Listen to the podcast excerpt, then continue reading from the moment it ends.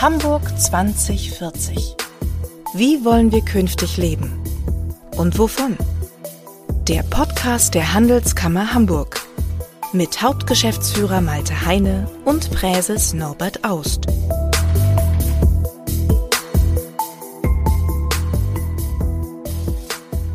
Fast alle sehr guten Geschäftsideen lassen sich in drei Sätzen erzählen. So auch die von Philipp Schröder.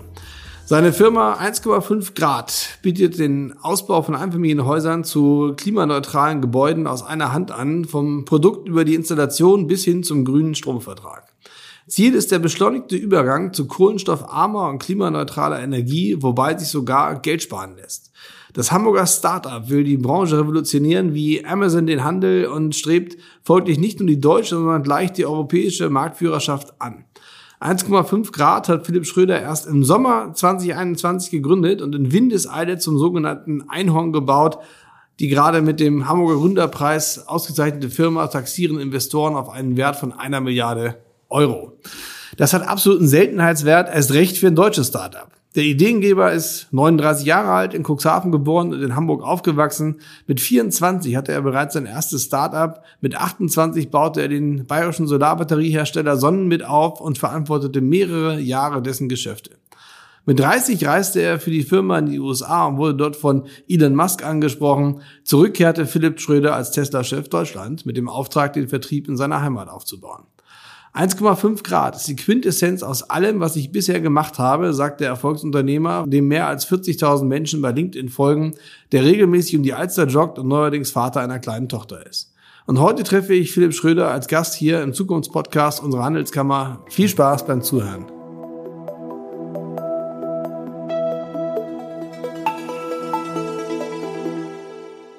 Moin Philipp, äh, schön, Moin. dass wir dich heute hier in deinem Showroom äh, am Ballindamm äh, besuchen dürfen für diesen Podcast. Freuen wir uns, freuen wir uns sehr.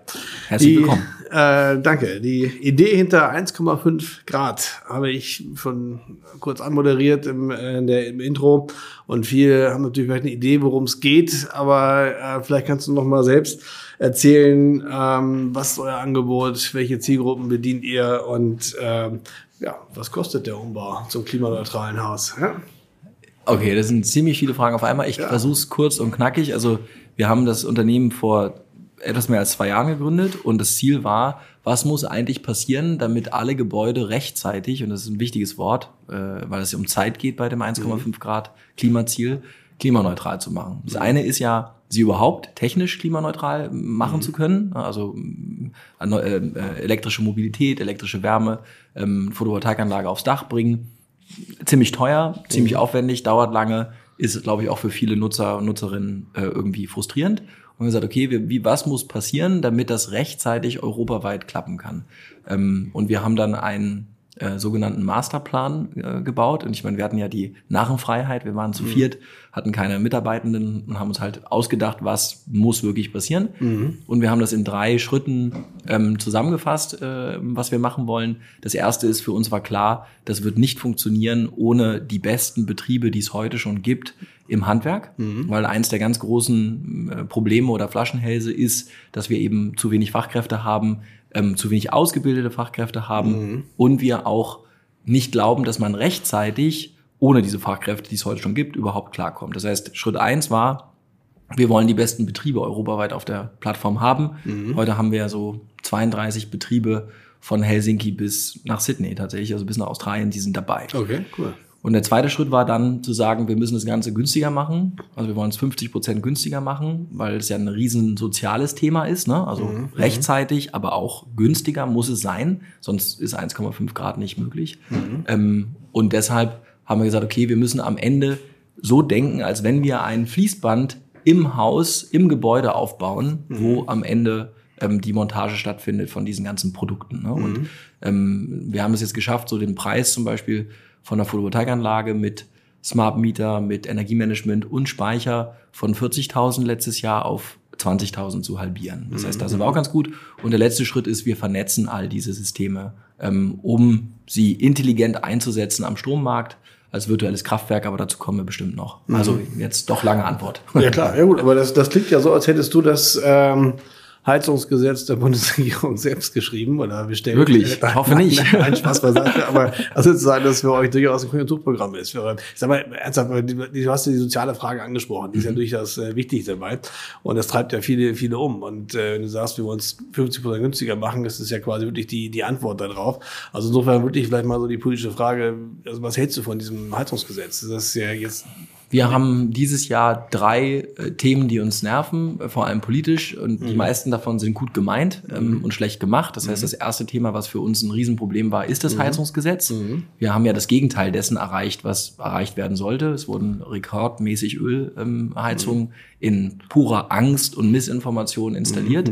Gleichzeitig hat die Regierung das Heizungsgesetz oder es wurde diskutiert ja in einer Energiekrise, wo die Preise für eine Wärmepumpe künstlich hoch waren. Das, mhm. äh, die Wärmepumpenpreise sind bei uns nur noch halb so hoch. Mhm. Warum? Die Lieferketten haben sich entspannt. Das heißt, man hat erstmal man hat mitten in einer Notsituation, ähm, wo die Menschen gemerkt haben, dass in einer Notsituation die Ware, wie beim Klopapier, mhm. kennen alle noch von Corona, mhm. sehr teuer wird oder die Masken, ne, hat die Politik gesagt, okay, nicht nur sind Masken teuer und keiner hat welche, sondern die muss jetzt auch noch jeder verpflichtend tragen. Mhm. Ja, so. Und das hat man mit, mit, mit der Wärmepumpe auch gemacht. Das war ziemlich kontraproduktiv, weil mhm. die Menschen haben sich eins gemerkt, es gibt keine Wärmepumpen, sie sind zu teuer, sie sind mhm. nicht getestet, mhm. ja, was auch mhm. Quatsch ist. Ähm, äh, und davor haben die Angst bekommen. So. Und mhm. deswegen war das Heizungsgesetz für uns sehr kontraproduktiv. Okay.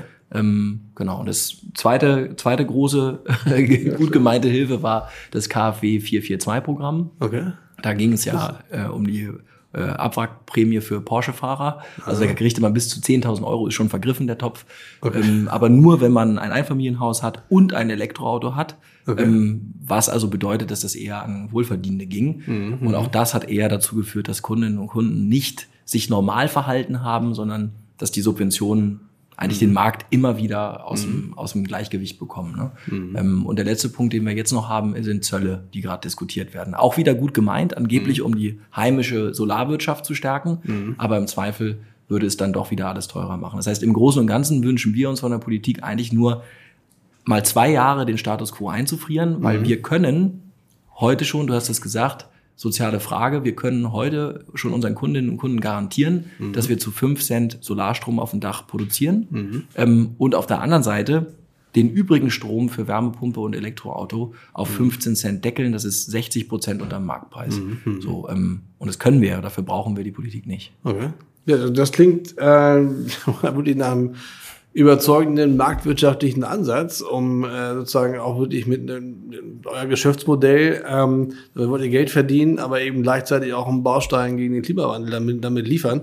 Und äh, das ist eben so schön gesagt, das ist mir gut gemeint, ist nicht gut gemacht. Ja? Also einfach, einfach die Wirtschaft machen lassen. Kann man das so, so sagen? Dann kriegen wir den Klimawandel auch im Griff? Ich glaube, ähm, man, man, man kann schon sagen, dass bestimmte Rahmen, ganz große Leitplanken gesetzt mhm. werden sollten von der Politik. Die sind mhm. aber im Großen und Ganzen gesetzt. Mhm. Das heißt, es, die Debatte vor zehn Jahren war definitiv noch eine, ihr müsst Leitplanken setzen. Mhm. Jetzt sind sie gesetzt und jetzt müssen wir aufpassen, dass wir nicht in eine Planwirtschaft kommen. Mhm. Weil stelle man sich vor, in der Küchenindustrie würde die, mhm. würde die Bundesregierung dauernd sagen, jede Woche würde ein Minister sagen, wir haben ein äh, ein, ein Küchenprogramm geplant ähm, äh, mit Subventionen, dann würde auch diese Branche immer wieder in so einen Halt, Stopp, mhm. voll los, voll wieder runter, also in so eine, in so ein, in so ein planwirtschaftliches Momentum bekommen. Also jeden Markt würde man mit solcher Ankündigungspolitik mhm. kaputt machen. Ne? Und jetzt würde ich sagen, ja, es braucht aus unserer Sicht nur eine Message, dass CO2 perspektivisch teurer wird. Mhm. Das ist schon mal wichtig. Mhm. Und dass man ansonsten Bürokratie abbaut, dort, wo mhm. man kann. Ja? Mehr okay. bräuchten wir nicht mehr. Und dann wenn man das mal so sieht, wir haben ja ganz viele Zahlen, Klimaneutralität. Wir sagen als Kammer, wir wollen klimaneutral werden mit der Hamburger Wirtschaft äh, bis 2040, immer mit besonderem. Das ist ja dann zu spät, ne? Ja, also wir müssen auch die Wettbewerbsfähigkeit im Blick haben. Ja, also Fair zumindest enough. ist das sozusagen unser Ansatzpunkt. Daran arbeiten wir jetzt mit der mit der OECD.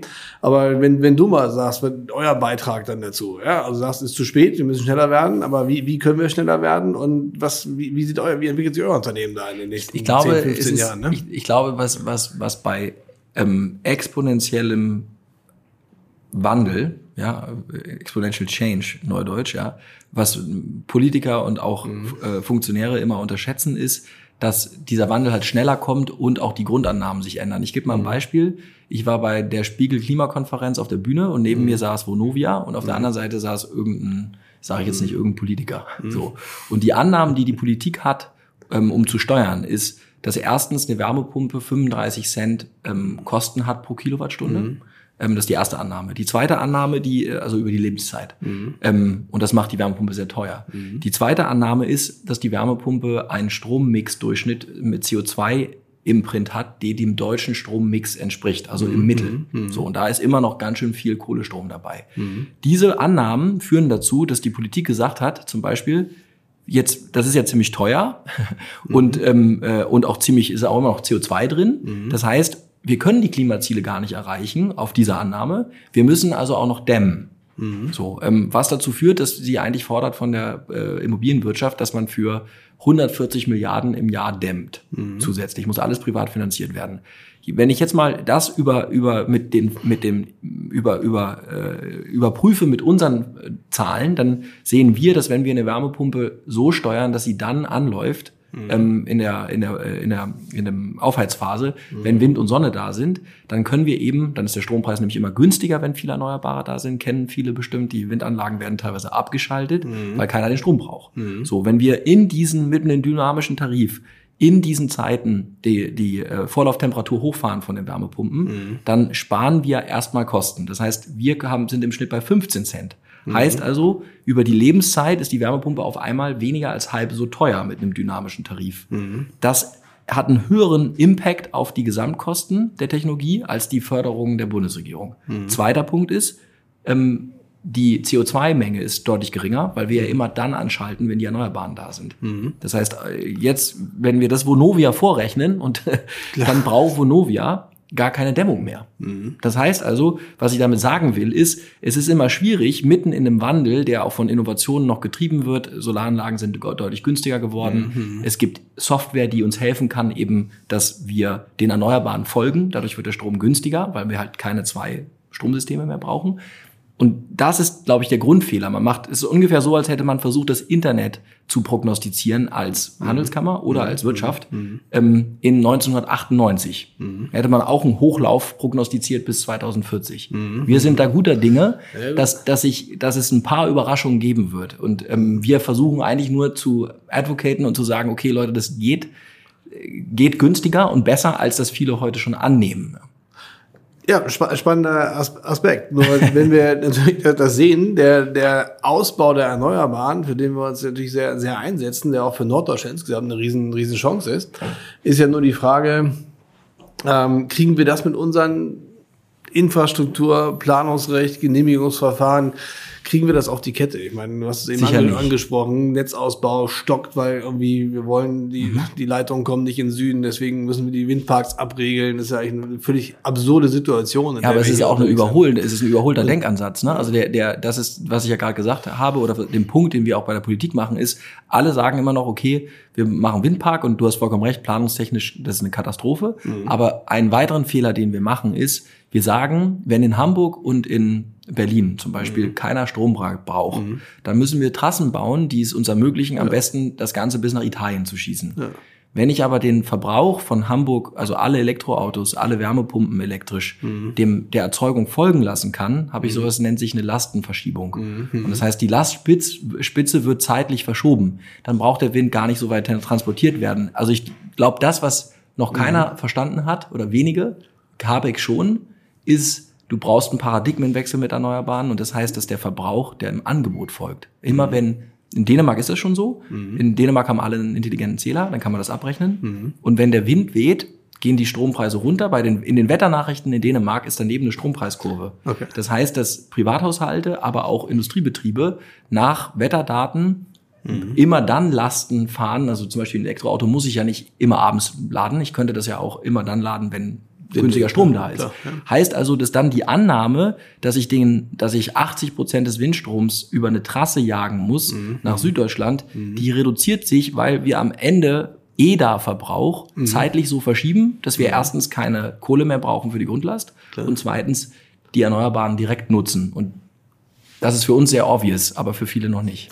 Klar, aber die, Grund, die Grundlast ist nicht so ein Thema, ja, gerade Ja. für die Grundstoffindustrie, die wir auch hier Klar. haben und so, die brauchen natürlich dann, Klar. dann auch viel. Und das ist ja auch eine absurde Situation, dass wir nicht die, die hier aktuell wirklich mit der, ich glaube, der Hälfte der CO2-Emissionen eine Tonne Stahl produzieren oder Kupfer ähm, im Weltmarktmaßstab hier, dass die mit den hohen Energiepreisen jetzt ins Ausland gedrängt werden. Ne? Das können wir uns auch nicht leisten. Also insofern ist das schon Ich glaube, das ist auch tatsächlich was, äh, was, was, ähm, was eine Industriepolitik schon antizipieren muss, das Stromsystem umzubauen und gleichzeitig zu hoffen, weil was wir ja machen ist, wir leisten uns ja zwei Systeme. Wir leisten uns immer noch das Fossile und wir leisten uns das Erneuerbare. Keins davon ist aber richtig im Einsatz, ist vollkommen klar. Und ich habe 8760 Stunden im Jahr. Ein Kohlekraftwerk ist dann profitabel, wenn es voll durchlaufen kann.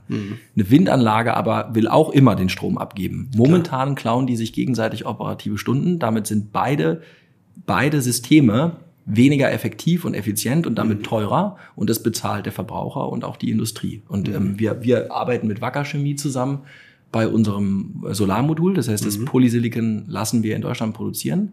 Genau wie du sagst, 50 Prozent CO2 ärmer. Und äh, da sollte die Politik auf jeden Fall was machen, weil das ist ja doppelt dumm. Erstens, die Industrie macht das, was wir von ihr wollen. Zweitens, produziert das Polysilicon, was wir in Deutschland produzieren, ist der Grundstoff für ein Photovoltaikmodul und jedes Gramm, was produziert wird, produziert halt im Faktor 10.000 CO2-Reduktion, weil es eingesetzt wird für ein Photovoltaikmodul. Das heißt, da hast du total recht. Ähm, beim Industriestrompreis müsste man auch aus unserer Sicht irgendwas machen, außer man möchte die Industrie nicht mehr haben. Ja. ja. das kann, kann Ihnen anders Sie war ja auch vorher schon subventioniert. Alle tun so, Ja, als wenn die Erneuerbaren das bräuchten. Wir, die, die, wir haben ja auch Kohle und Gas massiv subventioniert. Mhm. Ähm, äh, ähm, nicht nur politisch, sondern auch finanziell. Und ich glaube, dieselben Maßstäbe kann man, sollte man für die europäische Industrie auch anwenden. Mhm. Ein anderes Thema, was du auch schon angerissen hast, Thema Fachkräfte. So, das äh, ist ja irgendwie in allen Branchen in aller Munde und äh, wenn wir jetzt auch mal das, das so haben, kommen ja auch die langen Lieferzeiten. Wie, wie kriege ich eine Wärmepumpe bei mir? Das dauert ja, bis ich Handwerker habe, die das dann, dann, dann machen. Jetzt sich das am, am Bau die Situation ein bisschen ent- entspannt durch die, die Zinswende, zumindest an der Front. Ähm, so, aber trotzdem ist natürlich das ist entscheidend. Du brauchst auch immer die Leute, die jetzt die Solarpaneele aufs Dach schrauben und irgendwie das, äh, die Maintenance machen und sowas. Das ist ja für, also einmal gesamtgesellschaftlich ein Thema, wenn wir diese Wende hinkriegen wollen, aber für euch als Unternehmen auch. Ja, das ist ja eigentlich so die spannende Frage. Wie macht ihr das? Wie stellt ihr euch darauf ein? Wie kriegt ihr die richtigen Leute und könnt dann diese ja immer noch kurzen, relativ kurzen Liefer- und Installationszeiten, die ihr, äh, mit denen ihr auch werbt, ähm, garantieren? Ne? Das ist fairerweise auch nicht so einfach, weil wir ja ständig auch Kapazitäten aufbauen müssen, um das, um das halten zu können. Was wir tatsächlich machen ist, ähm, also wir haben uns dafür entschieden, mit den traditionellen Berufen zu arbeiten und nicht dagegen. Also es gibt ja auch andere Modelle, wo man versucht, den Busfahrer möglichst schnell zum Dachdecker zu machen. Wir glauben, dass das nicht funktioniert bei Produkten, die 30, 40 Jahre Teil der Infrastruktur sind, ähm, weil es einfach, es ist ein bisschen so, man kauft sich ja ein T-Shirt, aber man kauft sich eins, was man 40 Jahre tragen soll. So, und dann würdest du im Zweifel schon mal gucken, dass der Stoff das auch herhalten kann ne, und, und so weiter. Das heißt, den, den Qualitätsansatz, den wir haben und auch die Regionalität, also zum Beispiel die Ausbildung, die ein Dachdecker haben muss in Finnland, ist eine andere als in Italien. So, und deswegen ist unser Ansatz immer gewesen, dass wir Meisterbetriebe in die Gruppe holen. Wir sind eine Unternehmensgruppe, uns mehrheitlich beteiligen. Aber auf der anderen Seite die Technologie, also unser, unsere CRM-Systeme, unsere Software mit in die Betriebe bringen und dann auch vor allem die Ausbildung stärken. ne? Das heißt, wir haben jetzt zum Beispiel in Göttingen haben wir einen starken Betrieb, der hat jetzt, ähm, der hat seine Ausbildungsplätze mehr als verdrei, vervierfacht und da können wir punkten, weil wir merken, dass wir als 1,5 Grad die das bedienen, was jungen Leuten, glaube ich, in Handwerk öfter mal fehlt, weil sie sagen Neudeutsch Purpose, ne? aber auch eine ein bisschen mehr Technologie, ein- einfach ein bisschen hipper, ein bisschen moderner. Und ähm, wir haben jetzt alleine im August in Deutschland 3000 ähm, Bewerbungen bekommen auf 240 offene Stellen. Das ist eine gute Quote. Ja. Absolut. Das heißt, wir machen auch, benutzen keine Agenturen, nix, sondern wir versuchen halt auch, wir versuchen sicherzustellen, dass unsere Systeme dazu führen, dass das Arbeiten cooler wird. Das heißt also, wenn ähm, unsere Herausforderung oder unsere unser USP ist auch, dass Mitarbeitende ähm, nicht mehr weg wollen, weil wir sagen, okay, bestimmte Papiertasks, die du bei, keine Ahnung, äh, Otto Elektro hattest, mhm. die gibt es bei uns gar nicht mehr. Mhm. Aber es gibt auch, ähm, sage ich mal, eine, eine, eine Kommunikation mit unseren Softwareentwicklern. Das heißt, wir haben, wir mhm. haben, sie haben andere Möglichkeiten bei uns, karrieretechnisch, aber das Arbeiten ist ein ganz anderes. Ne? Wir glauben auch, dass viele dann aus so einem Handwerk 2.0 nicht mehr weg wollen, weil es ein modernes image-technisch ein tolles Arbeiten ist. Man ähm, soll ja auch Spaß machen bei ähm, dem Freund, der Freundin da irgendwie mit anzugeben. Und ich glaube, das kriegen wir ganz gut hin. Ja. Wesentlicher Faktor. Ja. Absolut, ne? Also es geht ja darum, ist ja die Lebenszeit, ne? Die berufliche Lebenszeit mhm. ist ja ein großes Investment.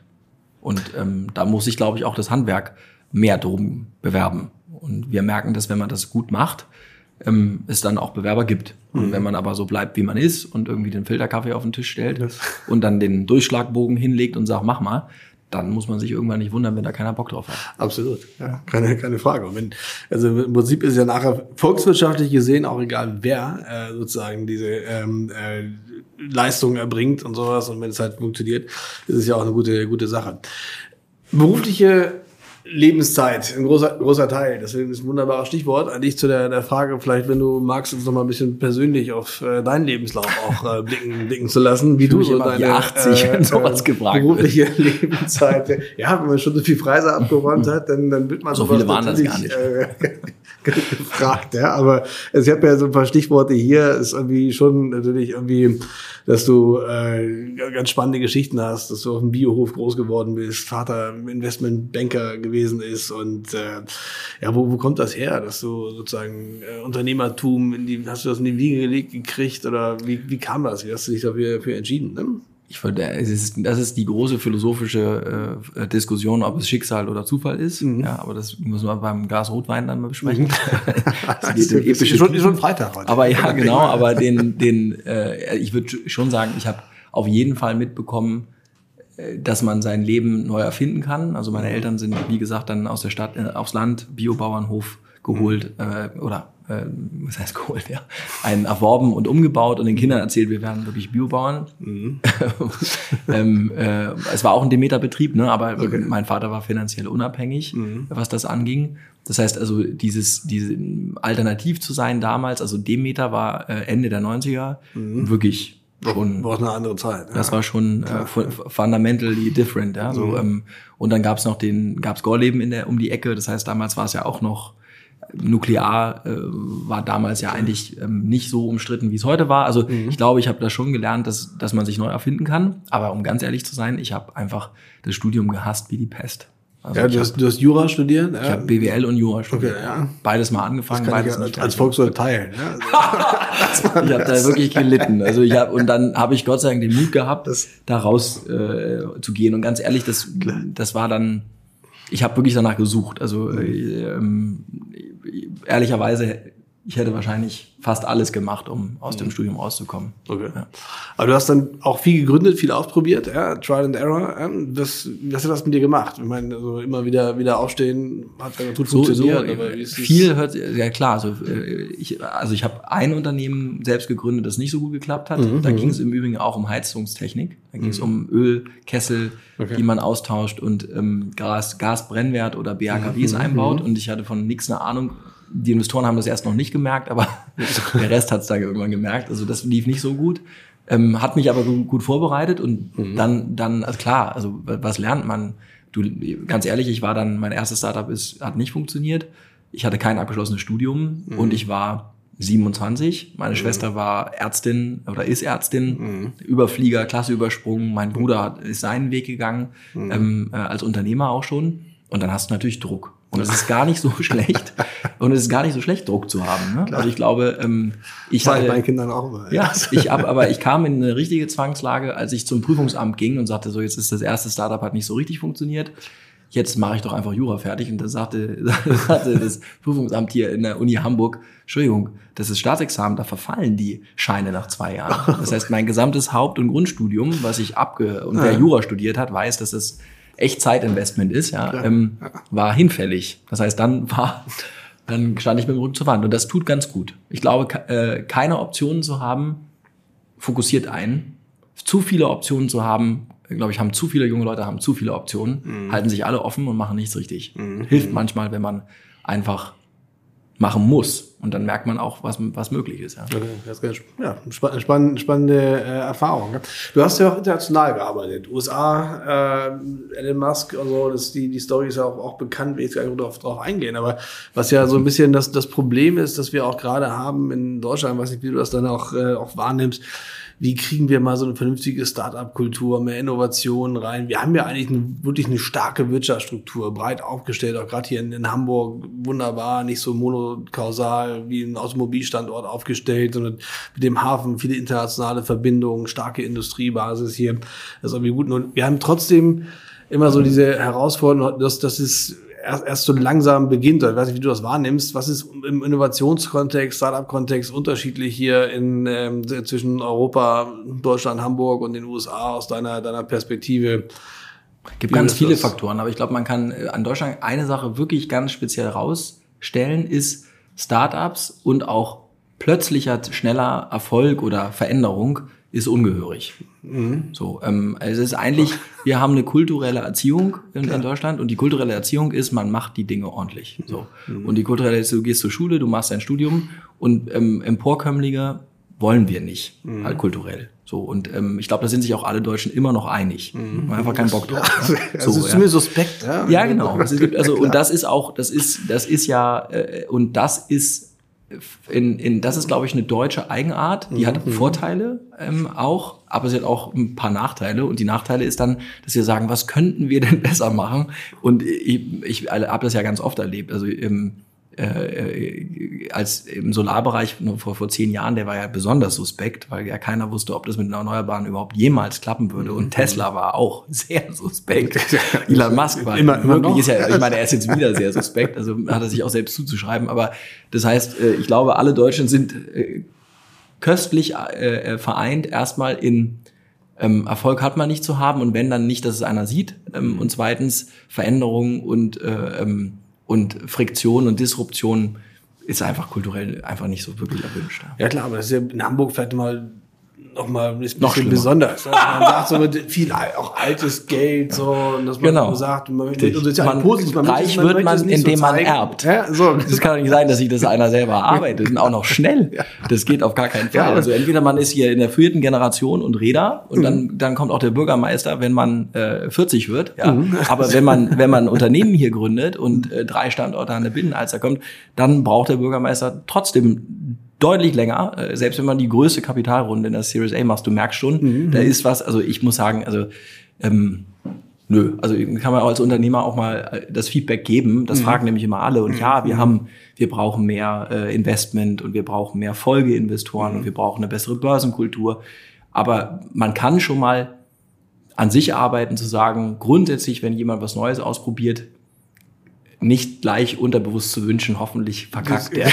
ja, so. Warum auch? Weil natürlich. Ja, die Fraktion weiter Missgunst ist immer die größte. Aber ich bin ja selber so. Ich kenne das von mir selbst. Also wenn ich im Jurastudium hing mhm. und bevor ich äh, gegründet habe, äh, ich ganz ehrlich, natürlich sagst du, du wirst ja auch du wirst ja auch kultiviert darüber. Du sagst so, ich leide hier fünf Jahre, ja. sitze hier an dieser Hausarbeit, ja. die, die sowieso nie jemand liest und, und äh, mache das stundenlang oder nicht tagelang, ja, hier in der Bib am Roten Baum mhm. saß ich auch schon so und dann und dann willst, das ist natürlich schon irgendwie so, dass du denkst so, hä, und da hat jetzt irgendwie die Samba-Brüder machen jetzt irgendwie so einen Klingelton, das sind Millionäre. Ich finde das einfach unverschämt. ja, ja, genau. So, ja. Und, äh, mit, aus nix. Also deswegen kann ich mich damit total auch identifizieren. Und, Aber ich finde, ich äh, muss auch sagen, also dein Geschäftsmodell ist auch spricht mich persönlich mehr an als den Klingelton. Ja? fair enough, ne? Aber also ja, fair, fair enough. Ja. In, das ist in anderen Ländern, ich glaube, aber Europa ist da auch. Äh, Also Schweden ist da auf jeden Fall anders. Wir machen viel in Schweden. Wir sind mhm. auch in mhm. Schweden sehr aktiv.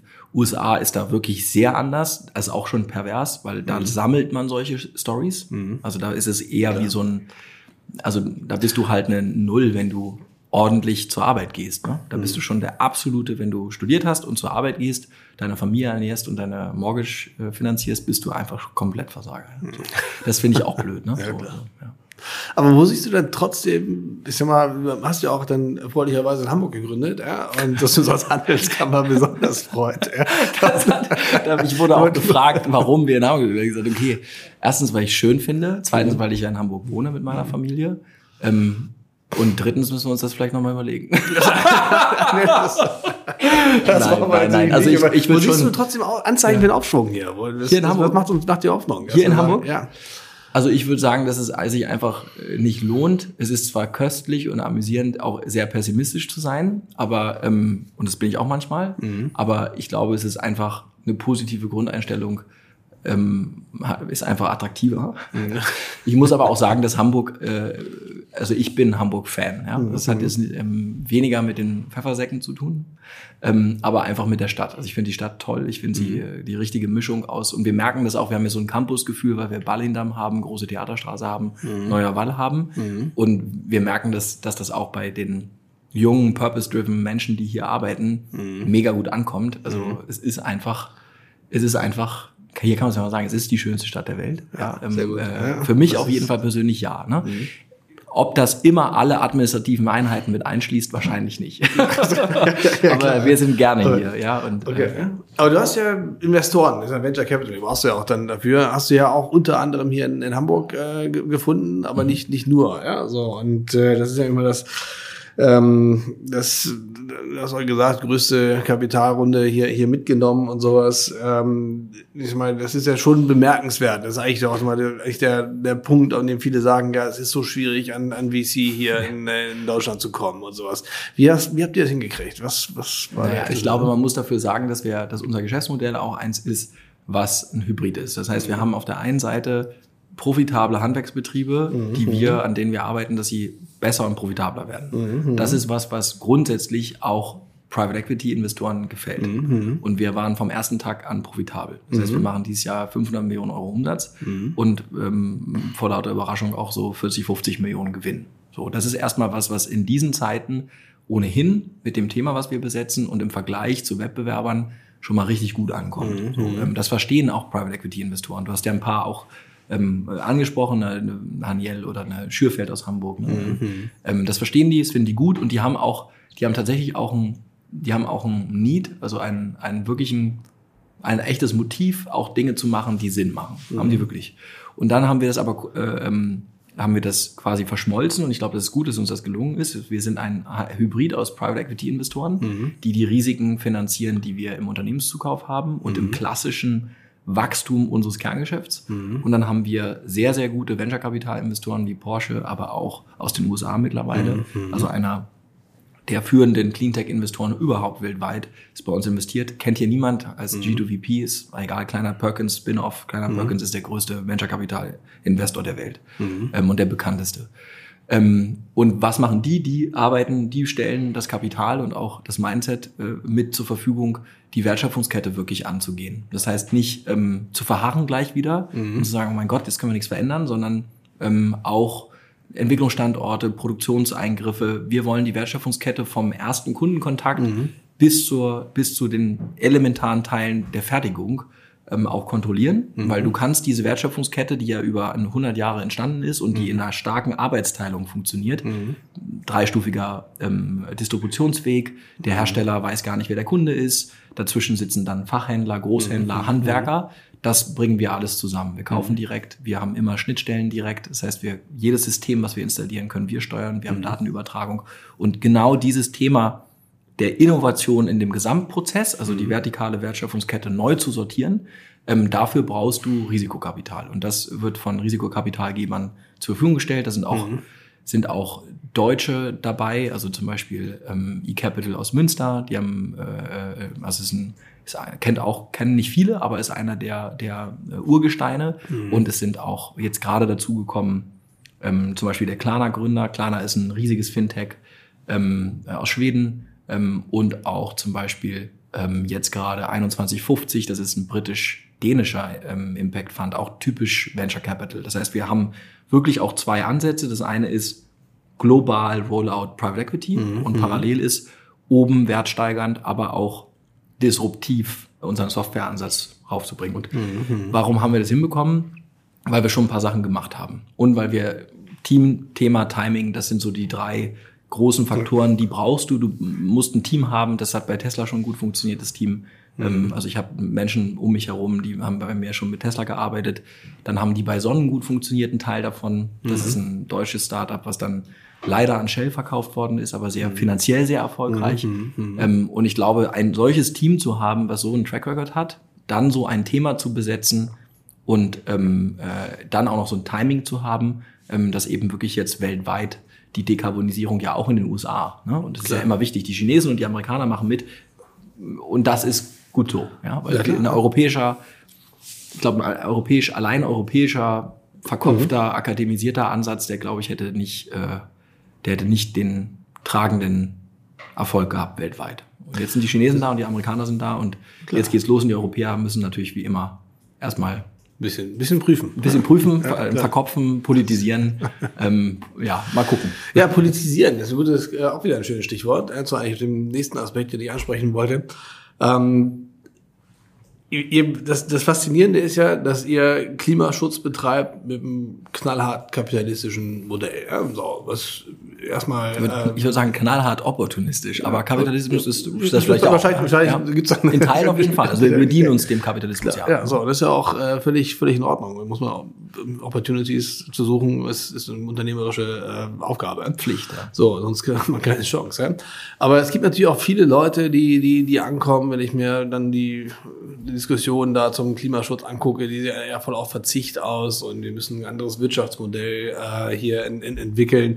Und ähm, ich sag mal, das, das glaube, ist mein Eindruck zumindest vergiftet auch ein bisschen die klimapolitische Debatte, die wir, die wir, die wir haben in, ähm, in Deutschland, letzte Generation und so, die, äh, dass einfach die Akzeptanz dann da gar nicht für, gar nicht für da ist, ja? weil irgendwie das alles auf Verzicht und du musst, du musst dich ändern, du hast Schuld, also auch häufig so einen Ansatz äh, hast. Wie, wie schätzt du das ein, also gesellschaftspolitisch, welchen Impact hat das auf ich glaube einfach, dass man das echt trennen muss. Also ich, äh, ich glaube, dass die Gesellschaft, der gesellschaftspolitische Dialog ist ja immer und der politische dient am Ende der Selbsterhöhung einer Gruppe. So. Mhm. Und die eine Gruppe sagt halt, ähm, was auch immer. Also, ne, es ist, also ich glaube, dass man die Ideologisierung, vor allem auch die Frage darüber, in welchen Systemen wir mhm. leben wollen, ist nicht, ist nicht die Frage, die wir uns stellen. Wir stellen uns ja nur eine Frage, was müssen wir machen, um rechtzeitig alle Gebäude Europas oder der Welt klimaneutral zu machen? Mhm. Und wenn man dann zum Beispiel das performanteste Werkzeug, also für uns sind das Werkzeuge, wir gucken auf den Tisch und da liegen halt Werkzeuge rum. Mhm. Und ich würde ja jetzt, wenn ich, keine Ahnung, ähm, irgendwie einen Tunnel durch Granit graben muss, will, soll, mhm. dann würde ich ja nicht auf Hammer und Meißel verzichten, ja, ähm, weil ich da durch muss oder auf einen Presslufthammer. Mhm. Und der Kapitalismus ist halt sehr wirksam. Ja, und ähm, äh, die, deswegen benutzen wir den. Wir benutzen den nicht, weil wir ihn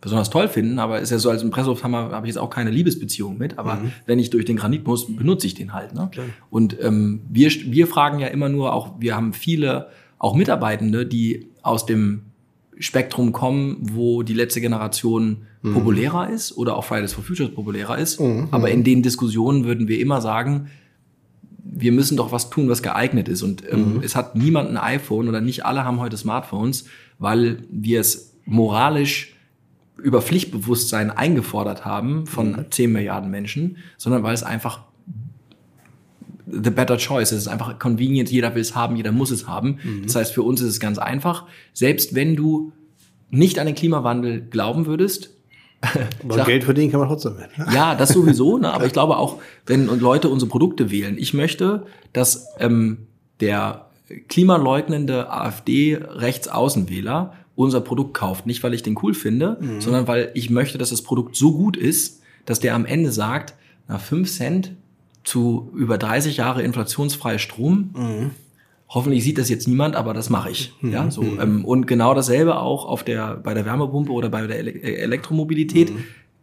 Da, wir müssen der Benefit muss so stark sein und das muss die einzige Aufgabe sein, dass mhm. jeder und jeder Mensch mitmacht. Mhm. Ähm, und wenn wir es zu einer politischen Meinung verkürzen, mhm. dann werden wir nicht erfolgreich sein. Deswegen versuchen wir auch, uns politisch da bedeckt zu halten und nur zu sagen, okay, wir müssen günstiger und besser sein als die fossilen. Mhm. Ähm, es muss vielleicht auch noch cooler sein und vielleicht auch ein ganz bisschen sexy, ist ja nicht so, mhm. so schlimm, wenn es auch noch irgendwie Purpose hat. Klar. Aber am Ende müssen wir muss es für jeden ein No-Brainer sein, dass Klar. man diese Option wählt. Ja, Klar. ja spann spannender, spannender Ansatz. Und ähm, Purpose für, für dich? Sagst du 1,5 Grad, äh, du hast selbst Familie, ist das für dich dein persönlicher Purpose, um dem zu sagen, wir, wir schaffen das auch für, für meine Kinder? Ähm, ich würde mal sagen, ich habe das Privileg, dass ich ja dieses Timing auch habe. Das heißt, ich habe jahrelang in einer Branche gearbeitet, die eher belächelt wurde. Und mhm. als ich äh, Tesla Deutschlandchef war, war Tesla noch nicht über den Berg. Mhm. Das heißt, da kamen die BMW-Manager zum Lachen im Showroom und haben gesagt, so, das kann ja nie funktionieren. Mhm. Ähm, das heißt, ich habe natürlich einen Vorteil, dass meine ganze, ich, ich wirklich meine gesamte berufliche Historie perfekt auf diesen Zeitpunkt passt. Mhm. Ähm, insofern ist das für mich nicht nur purpose-driven, ja, ähm, auch wenn man das vielleicht im Podcast dann ganz gerne sagt. Und es geht, ja, ich wollte eigentlich Steilpass. Ja, danke schön. Ja, aber den, ähm, ich versuche da authentisch und, und, und, transparent zu bleiben. Es ist für mich eine, eine Möglichkeit, ein, äh, auch einen Abschluss zu finden für ein eigenes Lebenswerk, weil ich halt, mhm. ich habe die Mobilität, die Energiewende von verschiedenen Punkten aus erlebt. Ähm, aber es ist auch, und das ist so der Hauptpunkt für mich im täglichen Leben, es mhm. ist einfach der Punkt, wo ich mit den spannendsten Menschen aus meiner Sicht an dem wichtigsten Projekt mit dem größten Hebel arbeiten darf. Das heißt, ich habe alle Möglichkeiten, wir haben alle Möglichkeiten, die wir brauchen, mhm. finanziell. Ähm, wir haben ein unglaublich starkes Team. Ich habe noch nie mit einem stärkeren Team gearbeitet, in Europa mhm. schon gar nicht. Also Leute von Google, von, also von wirklich top, top, top, top, top Leute, die kommen. Ähm, und die Selbstwirksamkeit, die wir als Team haben, mhm die ist einfach phänomenal, die macht einfach richtig Spaß. Mhm. So und deswegen ja, es ist auch der Purpose und bei uns ist auch, äh, ähm, also wir wollen, wir wollen auch noch mehr Familie haben, weil wir hoffnungsfroh sind. Ja. Mhm. Ähm, äh, aber ich würde sagen, das muss auch am Ende so sein. Wenn es nur der Purpose wäre und ich jeden Tag aufstehen würde und keine Selbstwirksamkeit hätte, mit dummen Leuten zusammenarbeiten müsste, mhm. dann hätte ich da ja, weiß ich nicht, ob ich es durchhalten würde, weil ich bin auch nur ein Mensch. Mhm. So und jeder Mensch will ja auch Anerkennung und Spaß haben und ähm, den haben wir. Und insofern, ähm, ja, Purpose ist wichtig, aber er ist eine Zutat und nicht mhm. alles.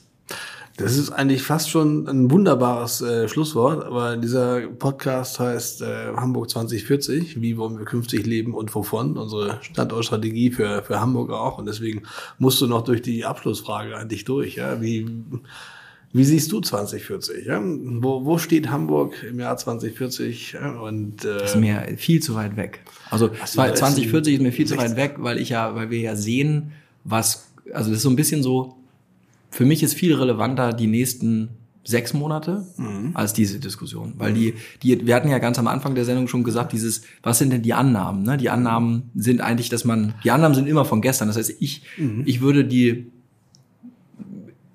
ich hoffe, dass wir, ähm, dass wir diese, also jetzt mutmaße ich mal, ja, also ich mhm. hoffe, dass ähm, die Exponentialität ähm, der Erneuerbaren und das sind ja, das sind nicht wir, die das sagen äh, oder irgendwelche Fridays for Future Aktivistinnen, ja, sondern es sind es sind Investmentbanken, die sagen, ähm, das wird größer sein als das Internet, ähm, ähm, weil sich einfach alles verändert. Ne? Also wir mhm. elektrifizieren mhm. erstmal alles und dann muss alles auf Erneuerbaren laufen. Mhm. Und im Zweifel werden die äh, elektrifizierten Assets alle dem Rhythmus von Wind und Sonne folgen, weil das einfach Sinn macht. Dann ist mhm. es günstig und es ist da. Also das heißt, da ist ein, da passiert viel. Ich glaube, es wird am Ende schneller passieren, als wir das glauben. Mhm. Ähm, die Rolle von Hamburg kann ich da nicht antizipieren. Ja, mhm. ähm, äh, äh, ich glaube aber, dass Hamburg äh, ähm, wahrscheinlich besser aufgestellt ist, als es selber glaubt. Ähm, ich gebe mal ein Beispiel. Äh, wir Gestern war ich im Senat für eine Sachverständigen-Aussage äh, äh, eingeladen. Ich war aber leider krank. ähm, aber der, der, der Punkt, den ich machen wollte, ist, ähm, Hamburg will ja zum Beispiel die Wärmewende auch schaffen. So. Und mhm. ähm, da kommen wir wieder zurück zu dem Einstiegspunkt.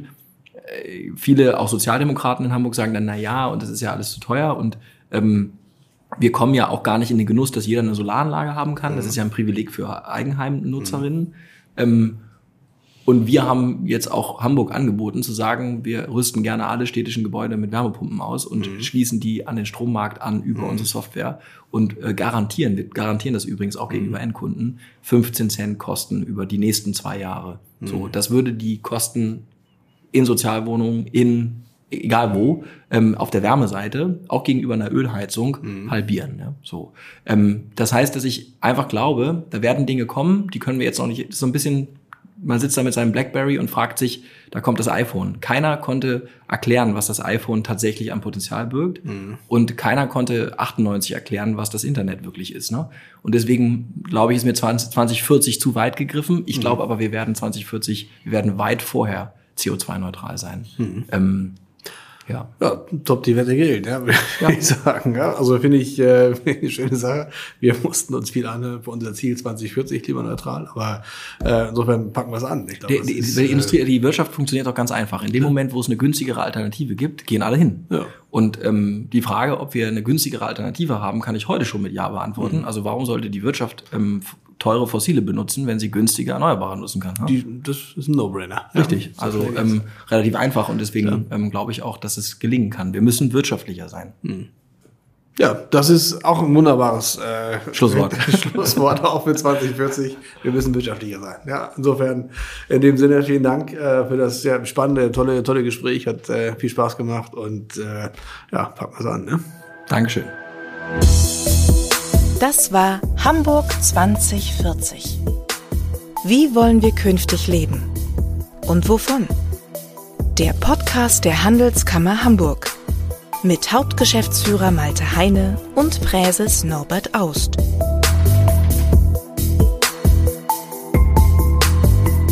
Wenn Sie diesen Podcast regelmäßig hören wollen, dann abonnieren Sie ihn einfach in Ihrer Podcast-App. Eine Produktion der Handelskammer Hamburg in Zusammenarbeit mit Onken und Partner und Wortlieferant.